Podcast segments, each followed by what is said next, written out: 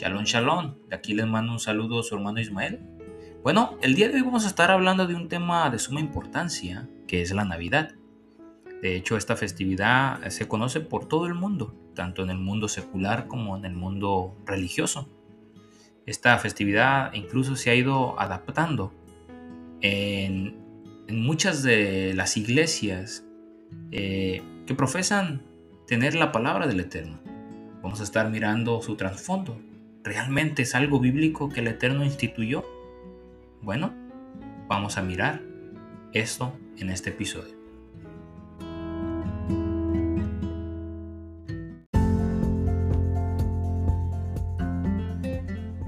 ¿Sabías que Yeshua, conocido como Jesús, no nació el 25 de diciembre? Bueno, esto lo vamos a descubrir en este episodio. Comenzamos.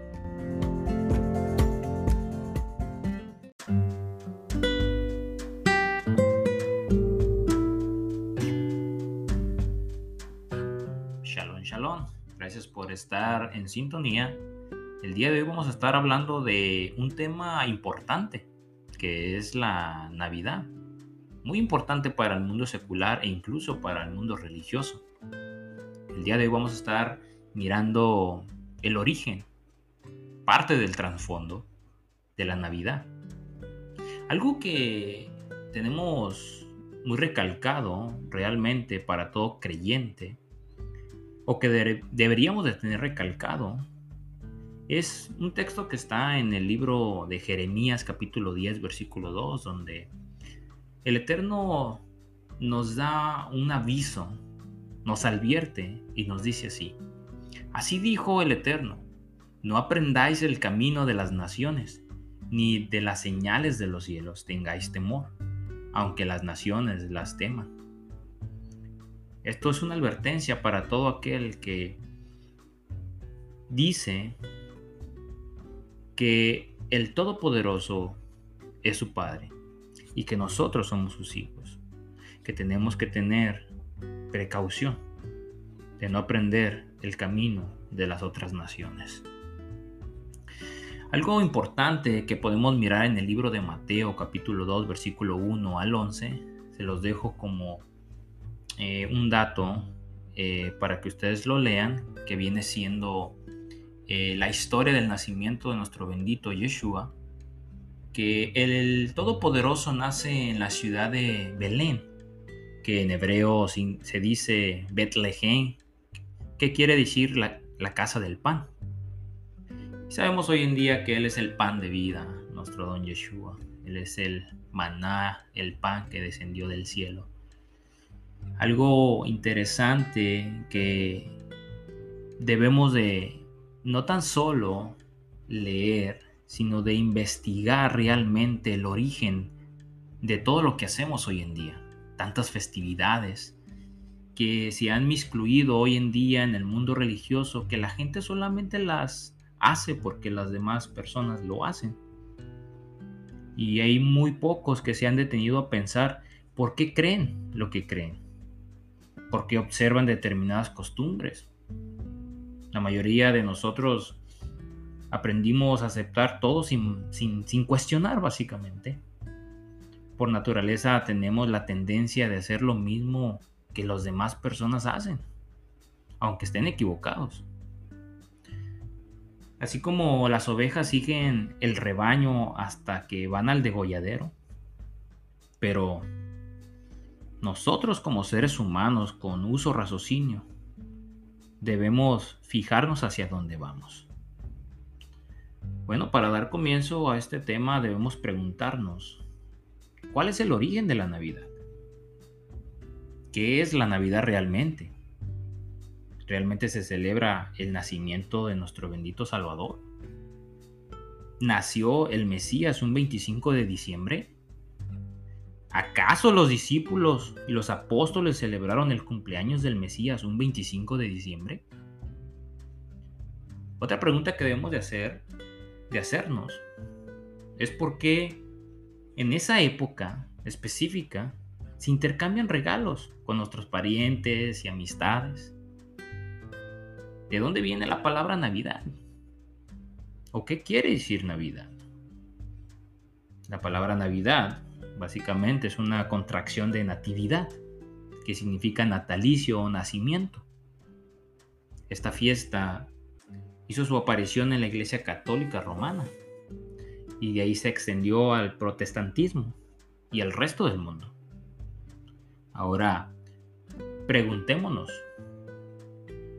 ¿de dónde la Iglesia Católica Romana recibió esta enseñanza? ¿De dónde? ¿Acaso fue de las escrituras?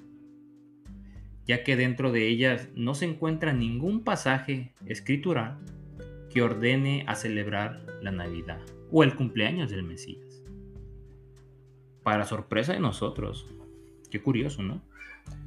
La Navidad se introdujo dentro de la iglesia durante el siglo IV y proviene básicamente del paganismo puesto que la celebración de la Navidad fue introducida en el mundo por la Iglesia Católica Romana y no tiene otra autoridad que la de ella misma. Veamos lo que dice al respecto en la Enciclopedia Católica, que la pueden encontrar en la edición 1911 sobre la Navidad. Esto dice la Enciclopedia Católica. La Navidad no estaba incluida entre las primeras festividades de la iglesia. Los primeros indicios de ella provienen de Egipto. Las costumbres paganas relacionadas con el principio de enero se centraron en la fiesta de la Navidad. Wow. Este sí que es un dato interesante de la misma enciclopedia católica. En, la misma, en esta misma enciclopedia, bajo bajo el día natal, encontramos que Orígenes, uno de los padres de la iglesia, reconoció la siguiente verdad. Y esto dice, no vemos en las escrituras que nadie haya guardado una fiesta ni celebrado un gran banquete el día de su natalicio, o sea, de su nacimiento, solo los pecadores, como Faraón y Herodes celebraban con gran regocijo el día en que nacieron en este mundo. Qué interesante, que solamente los paganos en aquel entonces eran los que celebraban su nacimiento. También en la Enciclopedia Británica, en la edición 1946, dice esto. La Navidad no es contada entre las festividades de la iglesia no fue instituida por Yeshua, conocido como Jesús, ni por los apóstoles, ni por autoridades bíblicas. Fue tomada más tarde del paganismo. Y esto lo pueden encontrar en la Enciclopedia Británica, una de las enciclopedias más antiguas.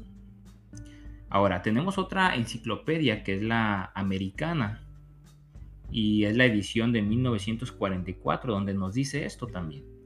La Navidad de acuerdo con muchas autoridades, no se celebró en los primeros siglos de la iglesia cristiana o mesiánica, ya que la costumbre del mesianismo o del cristianismo en general era celebrar no el natalicio o el nacimiento, sino la muerte de las personas importantes.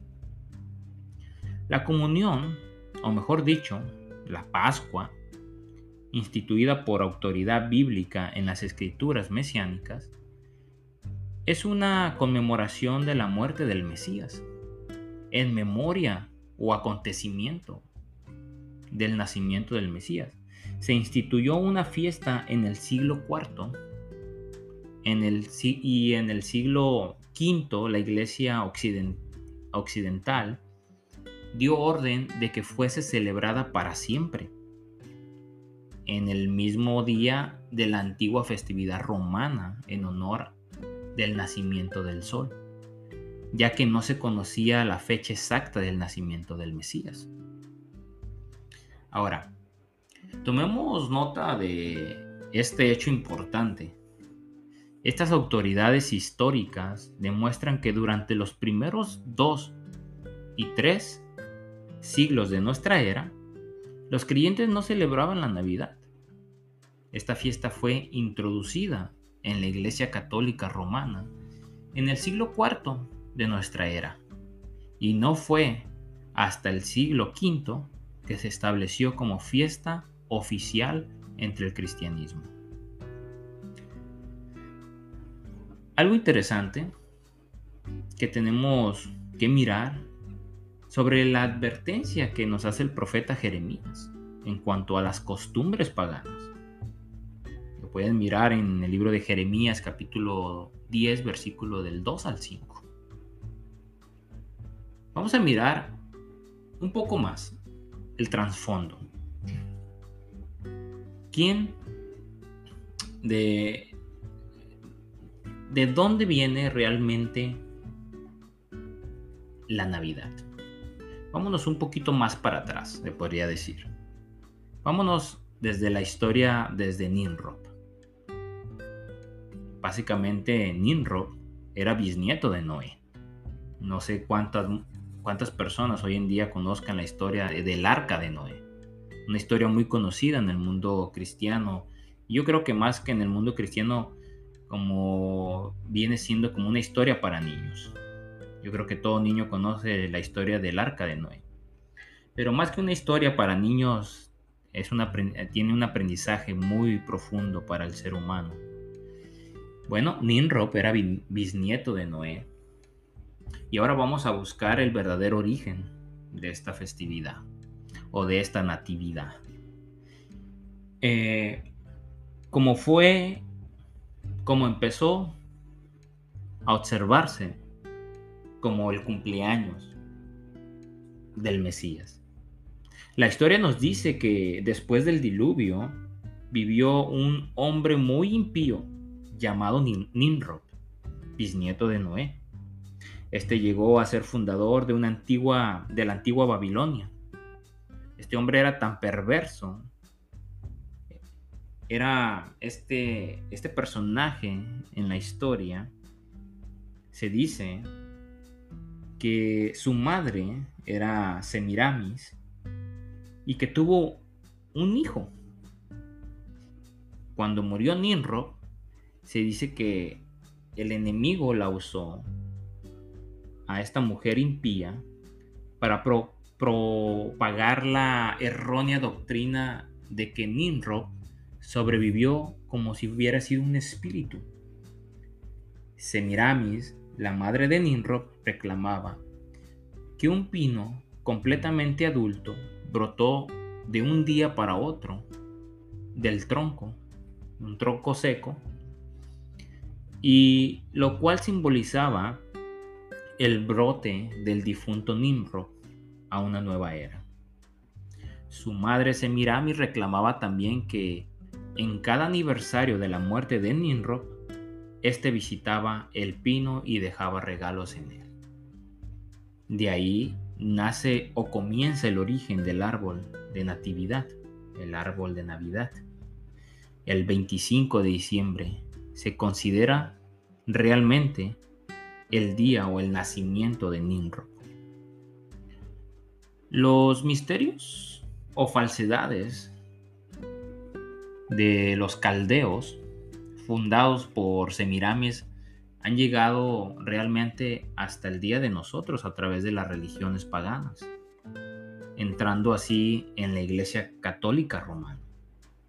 Y de ahí han pasado a las otras denominaciones que básicamente son ramificaciones que salieron de la Iglesia Católica Romana, como los protestantes o evangélicas incluso, como usted puede ver, son aceptadas en estas enseñanzas paganas sin cuestionar su origen. Solamente porque la corriente dice que fue el nacimiento de nuestro bendito en ese día pagano.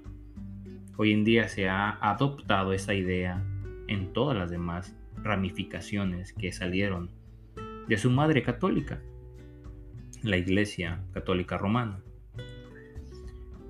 Y lo lamentable de esto es que la celebran según la costumbre del momento dentro de los templos, en muchos de los casos. Una información muy interesante que nos va a suministrar la Enciclopedia Británica bajo el artículo de Navidad es esto, que antes del siglo V no había un consenso general de la opinión en cuanto en cuanto cuándo debía caer el calendario la celebración de Navidad. Si era el 6 de enero o el 25 de marzo o el 25 de diciembre. El 25 de diciembre, el día que se observa en Roma como el día en que reapareciera sobre la tierra el dios Invictus, el, básicamente el dios victorioso, se celebraba como el Natalis Invictolis Invictisolis, Natalis Invictisolis, que es el nacimiento del sol invicto. Ahora bien, el leño de la Navidad o el tronco seco de Nimrod, deificado básicamente como el dios sol, pero talado por sus enemigos. El árbol de Navidad es Nimrod revivido básicamente. El dios muerto vuelto a la vida. Qué curioso, ¿no? O qué diabólico, básicamente. La misma enciclopedia nos confirma que en muchos países se sacrificaba un jabalí o un cerdo. Según la fábula, en estas fiestas de Navidad, en el día de Navidad, los sajones continentales ofrecían un jabalí en sacrificio al sol. En Roma existió evidentemente una observancia semejante, ya que el jabalí constituía un plato principal de la fiesta de Saturno. Las babeletas o borracheras de Navidad tiene su exacta contraparte en el Festival de Borrachera de Babilonia. Una de las particularidades del culto pagano era poner las velas encendidas en el altar para honrar a sus dioses. Ahora, la palabra eh, en inglés que se usa como Christmas está compuesta por dos palabras que se podría decir uh, Chris, Chris o Christ y más que se podría decir o se podía traducir como o fraccionar como en Christ de Cristo y misa. La misa con sus ritos y ceremonias elaboradas, oraciones paganas por los muertos, etc.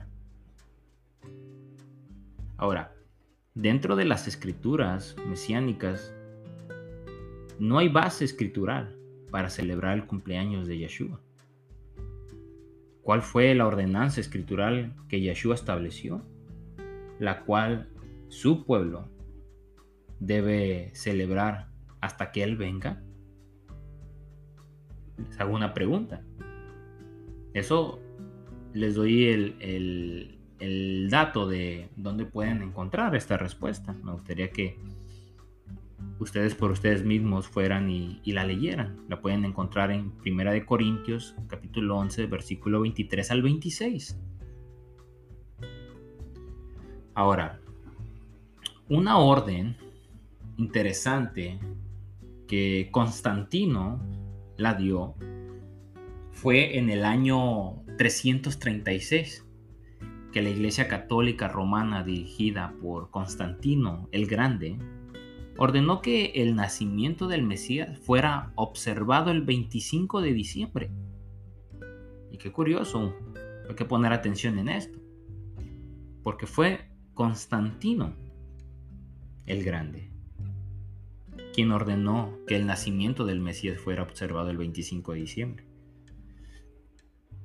Una persona perversa y pagana. No olvide que cuando este festival llegó a Roma ya se conocía como la, Saturnalia, la fiesta dedicada a Saturno, básicamente, el dios de la agricultura y el poder renovador del sol. Saturno es otro nombre para Nimrod, o para Tamuz, como el dios es escondido. Se decía que Mitra había nacido en esta época del año al igual que Osiris, Horus, Hércules, Baco, Adonis, Júpiter, Tamuz y otros dioses paganos. La Navidad se originó en un tiempo en que el culto al sol era especialmente dominante en Roma. Ahora, Yeshua ni siquiera nació en la época del año en que ahora se observa la Navidad. No nació en esa festividad.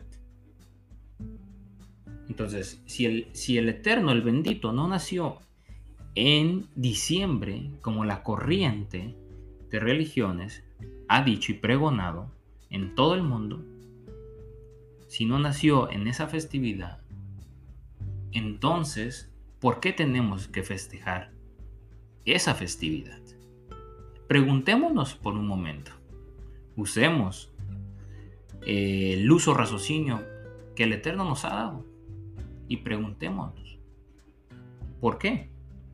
Porque hemos vivido en un engaño, pensando que estamos haciendo algo que le agrada al Eterno cuando el Eterno nos prohíbe seguir, incluso preguntar a otras naciones cómo ellos adoran a sus dioses.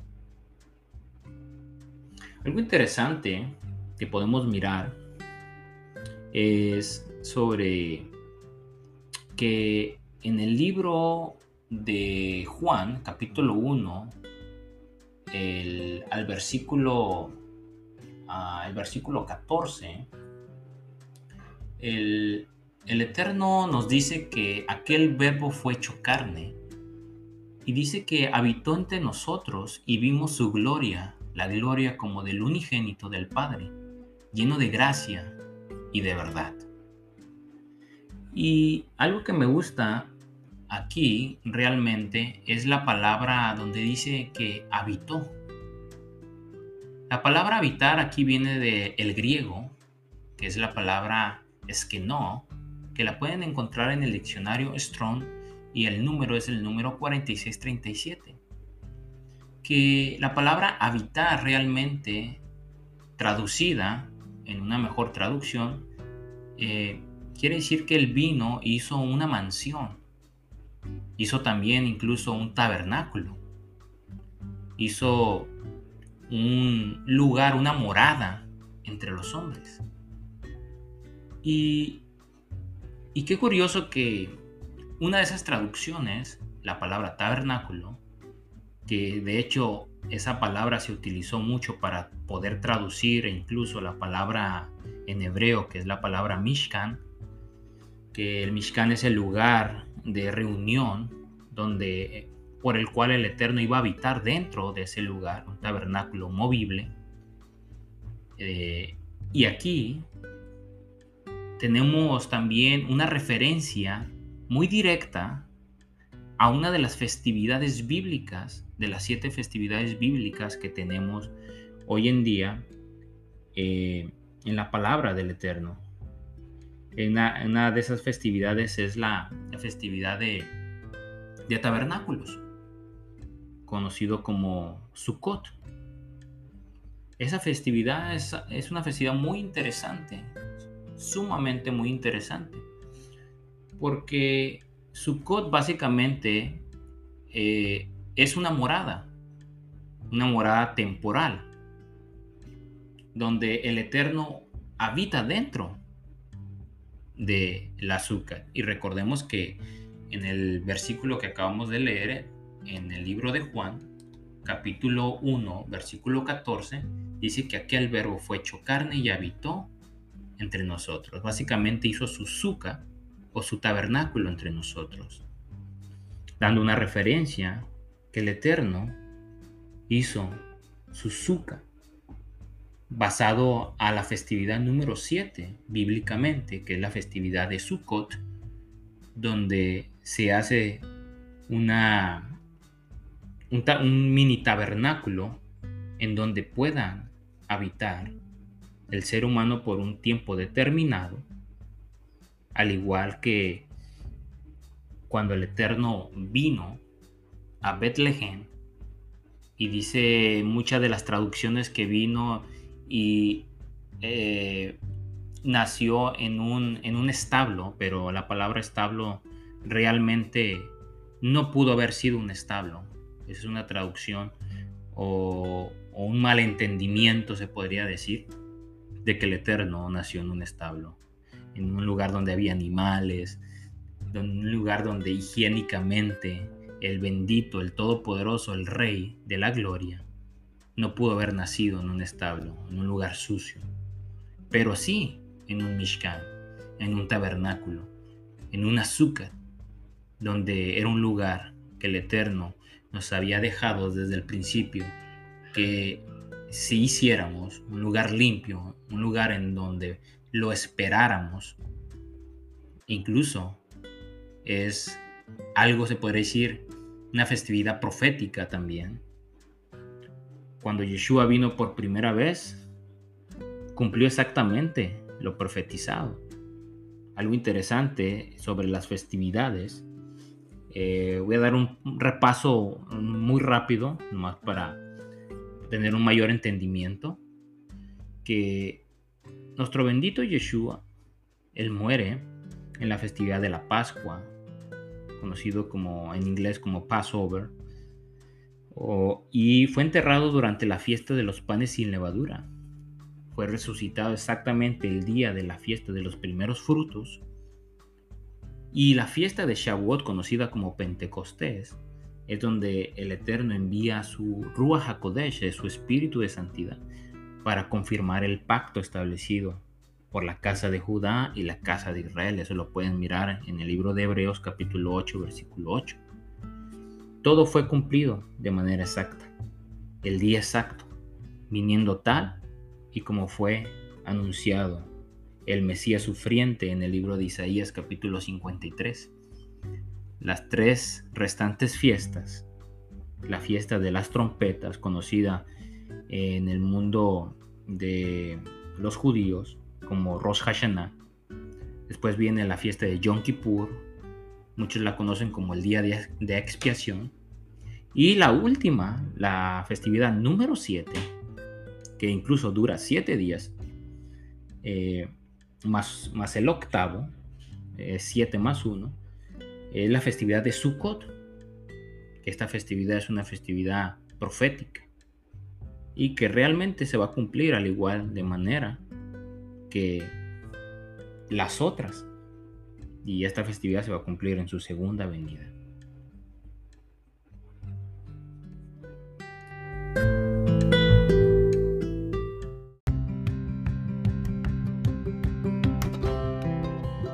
Bueno, un dato interesante que podemos mirar que las siete festividades bíblicas están divididas en, en dos partes están divididas en las, en las fiestas de la primavera y están divididas en las fiestas de otoño. Sabemos que las festividades de primavera fueron las que ya se cumplieron. Las primeras cuatro ya fueron cumplidas. Y que faltan tres por cumplirse, que son las festividades de otoño. Bueno, las festividades de, otoño, eh, voy a dar un repaso rápido porque se comienza con las festividades del shofar. Eh, que viene siendo que tenemos, o que quiere decir que tenemos que despertarnos a, una época de reflexión interior, a una pausa en nuestra vida para ponernos en paz con, con el Eterno. Después de esa viene la festividad de Yom Kippur, que viene siendo eh, la tristeza o el dolor por nuestras ofensas, el día que tenemos que pedir perdón, que tenemos que afligir nuestro cuerpo, porque sabemos que el Eterno viene como justo juez a juzgar a todas las naciones. Después de esa festividad viene la festividad de Sukkot, que básicamente es el día de gozo, regocijo. ¿Por qué? ¿Por qué es el día de gozo y regocijo? Porque es una festividad profética. Tanto profetizó como la venida del bendito, que él iba a venir y iba a ser un azúcar, un tabernáculo entre los hombres, también es una profecía que se refiere a su, segunda venida en aquel Shabbat milenial, aquel, aquella festividad donde vamos a morar juntamente con Él por mil años. Es algo interesante, ¿por qué?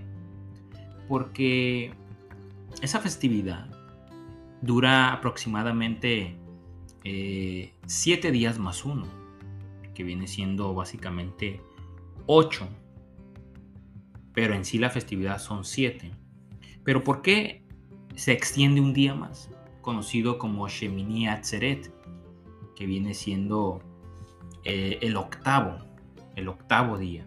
Y también se conoce como Sinjat Torah, que se, eh, quiere decir el regocijo de la Torah.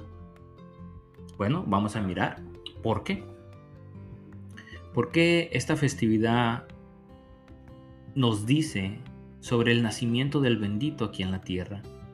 ¿Y por qué es en las festividades de otoño en las cuales el bendito vino y hizo su tabernáculo en la tierra, aquí en, aquí en la tierra, y no en la festividad, o se podría decir como el mundo secular la conoce, como la festividad de Navidad en diciembre. Algo interesante que la festividad de otoño están entre septiembre y octubre. Y, y la festividad de Navidad está en diciembre. Son varios meses de diferencia entre una y otra. Y la pregunta es por qué hay esa división de meses tan grande.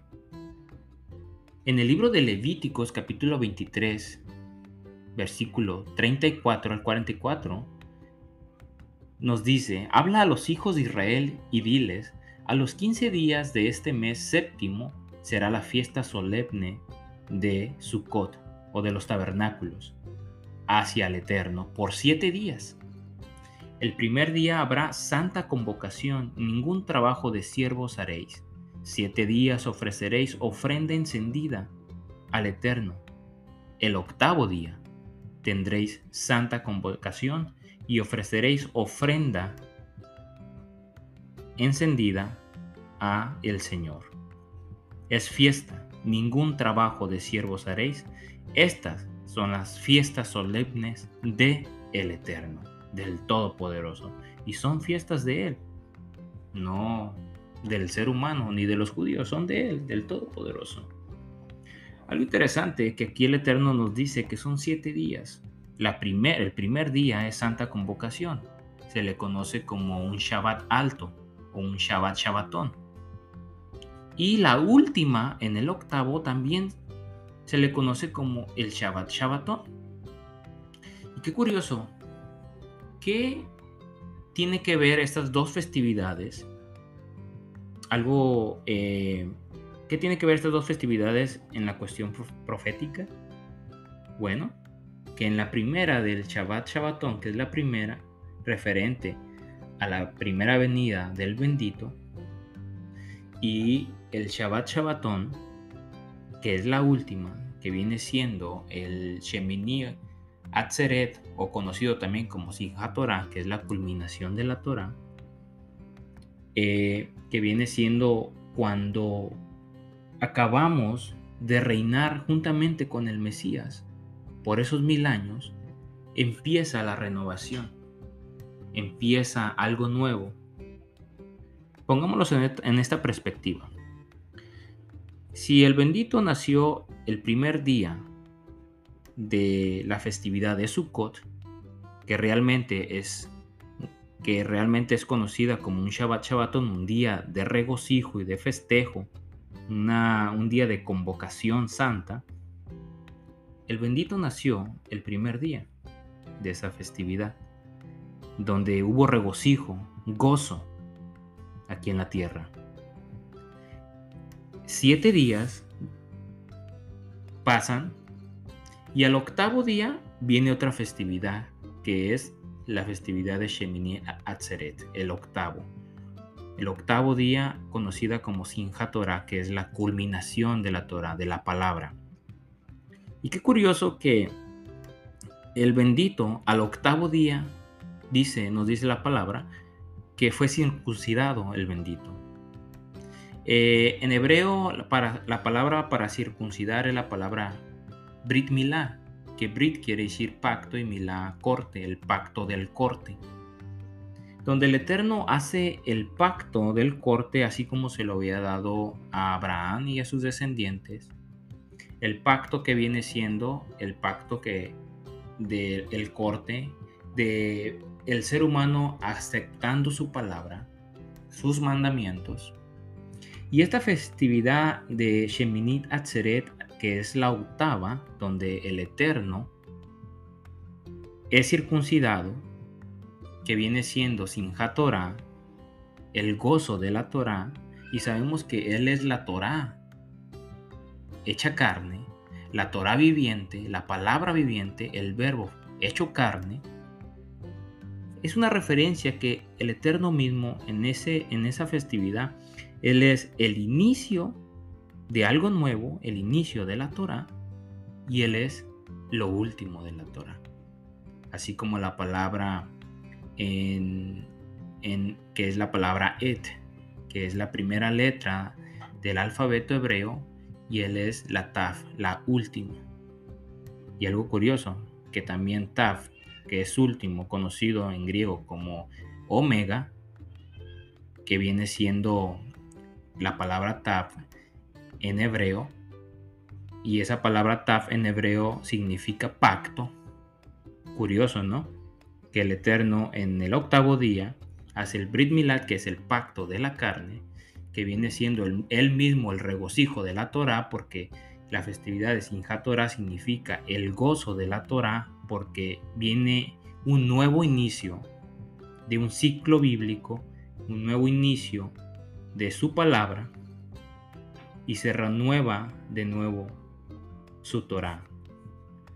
El cumplimiento del Mesías en la festividad de Sukkot, la séptima festividad. Algo curioso, ¿no? Y que es la séptima festividad y dura siete días en total. ¿Coincidencia? No lo creo.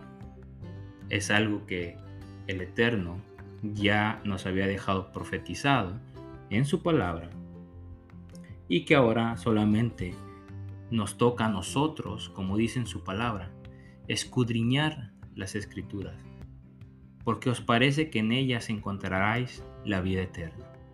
Escudriñar la palabra del Eterno no solamente es leer por leer, leer sin entender, sino es buscar, indagar, cuestionar, preguntar. Eso es escudriñar su palabra. Tenemos que escudriñar su palabra.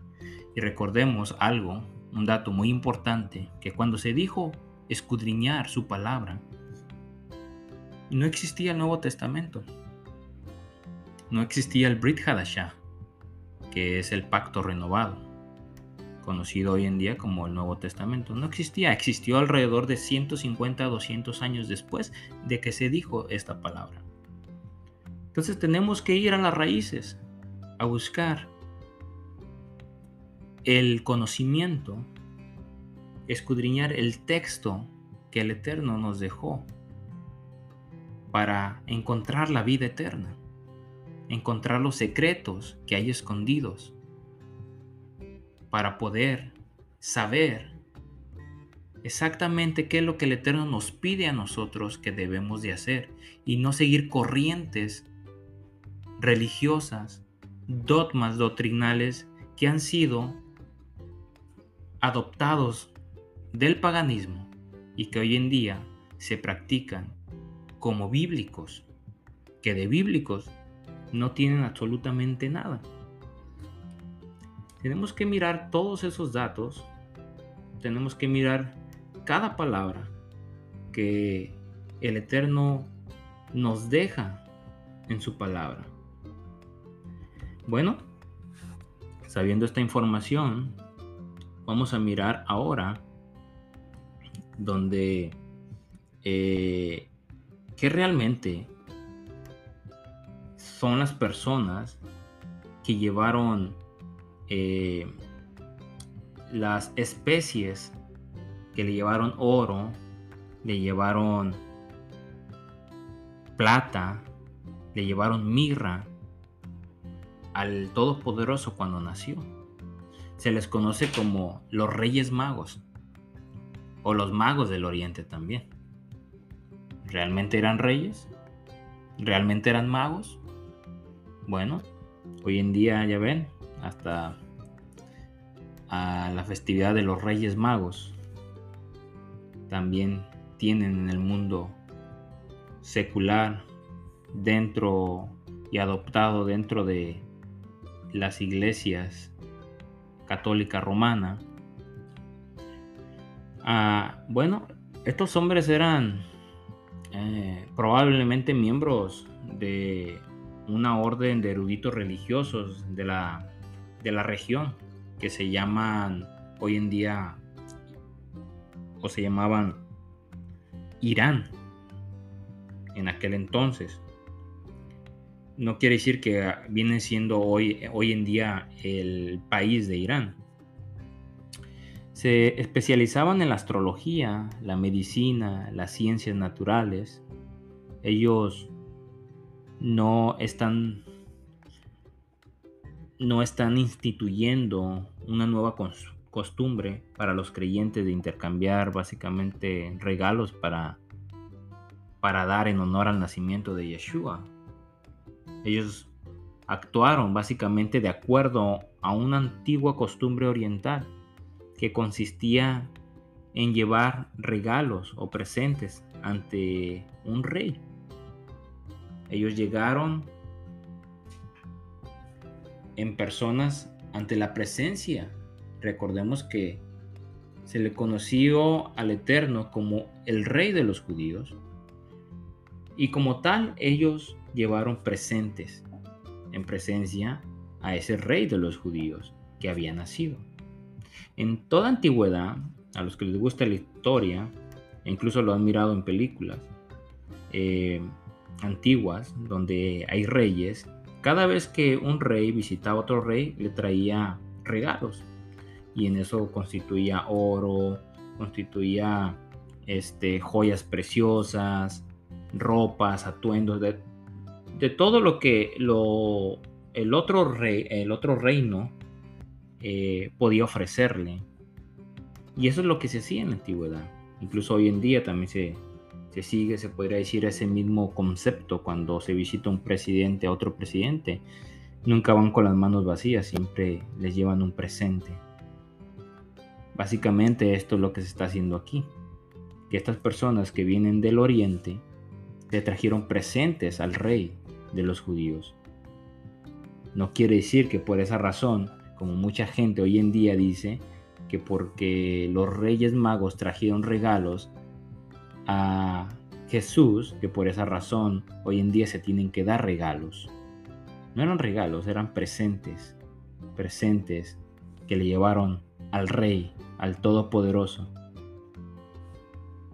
Por tanto, llevaron obsequios de manera, de igual manera como lo llevó la reina de, de Sabá a Salomón.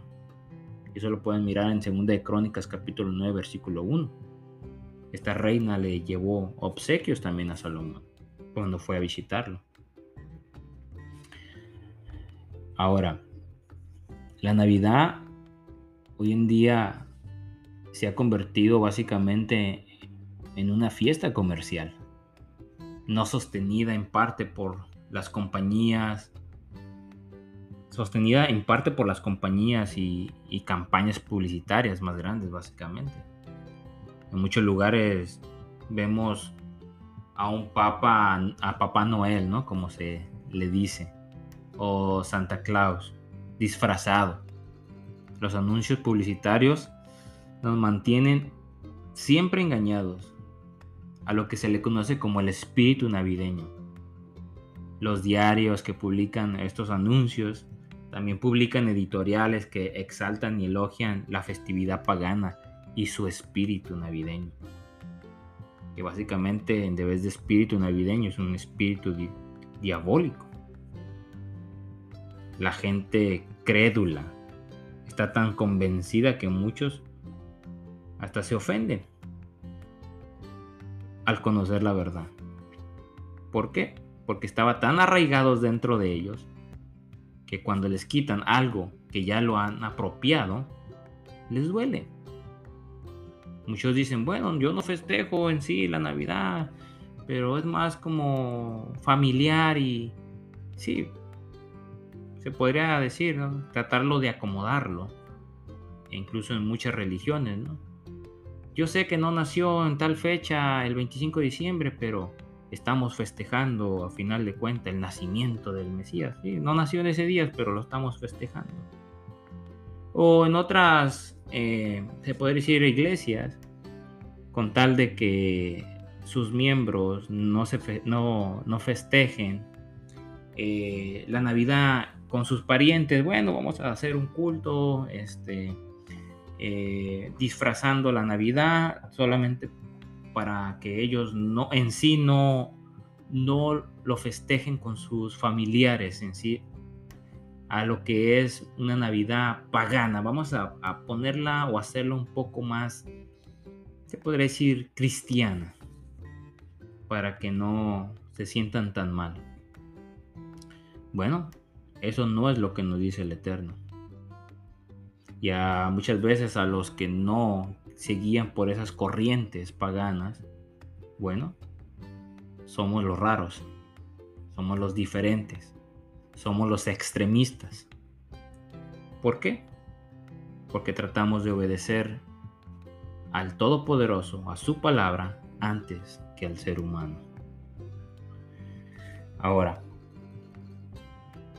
eh, el espíritu de la Navidad, básicamente, es revivido cada año. No para honrar al Mesías, sino para vender mercancías, básicamente. Para celebrar las fiestas, para ir al banqueteo, para ir a las borracheras.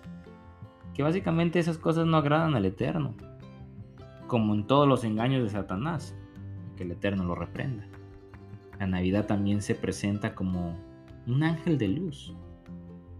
Algo que aparentemente, aparentemente bueno. Todos los años se derrochan miles de millones en compras de regalos para toda la familia y amigos. Mientras que la causa del Mesías, básicamente, sufre por ello. Esto es parte del sistema económico de Babilonia. Siempre tener al ser humano entretenido, que si ya viene Navidad, que viene la, rosca de, los reyes, que viene el Día del Amor y de la Amistad, que viene el Día de la Madre, que viene el Día del Padre, que viene el Día de San Patricio, y ahí está, festividad tras festividad. Ninguna bíblica, pero todo ser humano, creyentes y no creyentes, envueltos en el mismo sistema de Babilonia. Y se sienten mucha gente hasta mal por, porque Tal vez no tuvieron los recursos para poder festejar una de esas festividades.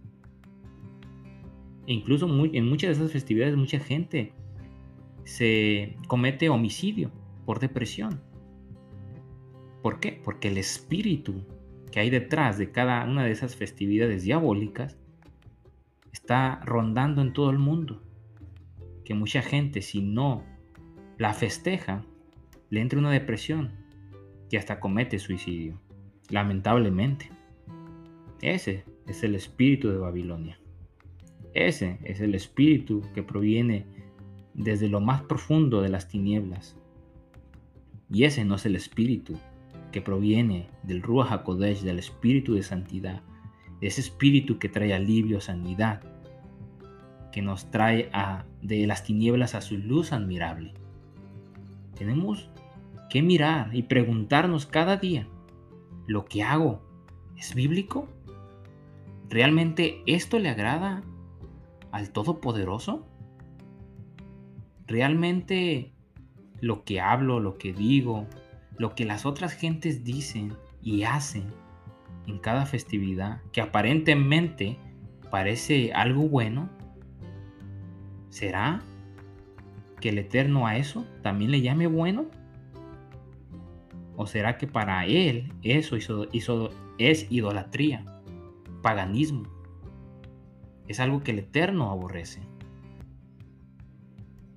O queremos maquillar la verdad. No vayamos a salir que a lo bueno lo llamamos malo y a lo malo lo llamamos bueno. En el libro de Apocalipsis capítulo 18 versículo 4 nos dice, salid de ella, pueblo mío, para que no seáis partícipes de sus pecados, ni recibáis parte de sus plagas. Salid de ella, pueblo mío. Si eres pueblo del Eterno y te consideras pueblo, bueno, vas a salir de toda idolatría, de todo engaño. Vas a empezar a usar tu uso raciocinio. Vas a empezar a preguntar, indagar, cuestionar. ¿Lo que hago yo es bíblico? ¿O solamente estoy siguiendo corrientes, tradiciones humanas? Porque mi abuelo lo hizo, mi padre lo hizo, ahora yo también lo hago y no tengo ningún fundamento de lo que hago. Salid de ahí, pueblo mío. En otra ocasión vamos a estar mirando realmente a más a profundidad sobre la festividad de, de Sukkot y posiblemente cada una de las festividades proféticas que cuatro de ellas ya han sido cumplidas y tres de ellas están por cumplirse. Realmente vamos a mirar su significado de cada una de ellas. Desde, desde la primera festividad de Pesach hasta la última festividad de Sukkot. Son festividades muy, muy interesantes que todas son de mucha relevancia porque todas y cada una de ellas nos hablan del bendito Yeshua sufriente que iba a venir a dar su vida por la humanidad por el beneficio de la humanidad, para sacarnos de las tinieblas y traernos a esa luz, esa luz que da vida, que dice en su palabra que Él es el camino, Él es la verdad y Él es la vida. A esa luz nos quiere traer el Eterno, sacarnos de las tinieblas, de todo engaño, de todo dogma doctrinal equivocado y erróneo y traernos al conocimiento de su palabra. Su palabra es esa fuente de agua viva que quiere que bebamos de esa agua y que nunca más tengamos sed.